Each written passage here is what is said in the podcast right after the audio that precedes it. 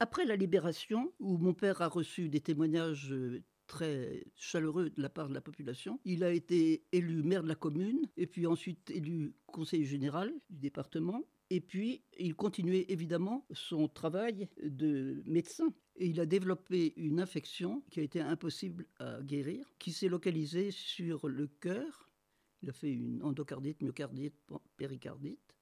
Et à ce moment-là, on commençait tout juste à avoir des antibiotiques, de la pénicilline aux États-Unis. Il a fallu du temps pour en faire venir. Et les doses étaient tellement faibles, quelques années après, c'est ce qu'on donnait aux nouveau-nés. Les doses étaient tellement faibles qu'on ne risquait pas de juguler l'infection. Et alors après, après une année cruelle où alternaient les améliorations et les rechutes, il a fini par mourir en juillet 1946 c'est bien jeune, 46 ans, en laissant une veuve qui n'avait pas de situation, puisque sa situation, c'était d'épauler mon père dans toute sa vie de médecin et de politique. À ce moment-là, la protection des médecins n'était pas du tout prévue. On ne cotisait pas pour la retraite. L'heure était à la fois cruelle et grave ma mère a été remarquable dans ces circonstances car elle n'a jamais laissé planer de doute sur ses capacités à rebondir. Donc on n'a pas été effrayé. Pour mon premier bac, que je devais passer en juin 46, mon père étant mort en juillet 46, il n'était pas question que je me présente au bac. Et alors là, on a eu aussi des amis extraordinaires. Ils m'ont pris chez eux car un des enfants avait loupé son bac en juillet et devait préparer la deuxième session parce qu'on avait une session pour se rattraper. On allait au cours d'été au lycée Lamartine à Mâcon. On y allait en bicyclette, ça faisait faire un petit peu de sport. On travaillait énormément.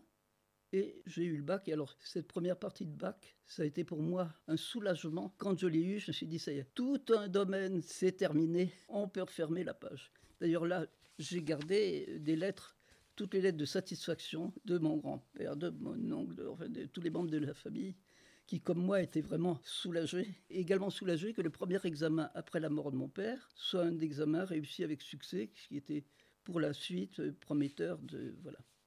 Alors bien sûr, à ce moment-là, j'aurais pu me dire, puisque maman n'a pas encore de solution professionnelle, je pourrais préparer un diplôme de secrétariat. Alors j'ai pris quelques cours de sténodactylo, je me souviens encore comment on fait certaines lettres. Mais alors, ça ne m'intéressait pas du tout, mais pas du tout ce qui était chevillé au corps, c'était vraiment faire médecine. Et alors, une reconnaissance très grande que j'ai en plus pour elle, c'est qu'elle nous a dit, après la mort de mon père, vous choisirez la voie professionnelle que vous auriez choisie quand votre père était là. C'est pas beau ça c'est formidable parce que moi, une fille faire médecine, c'était pas, ça pouvait ne pas être envisageable. Elle n'avait pas encore de situation à ce moment-là.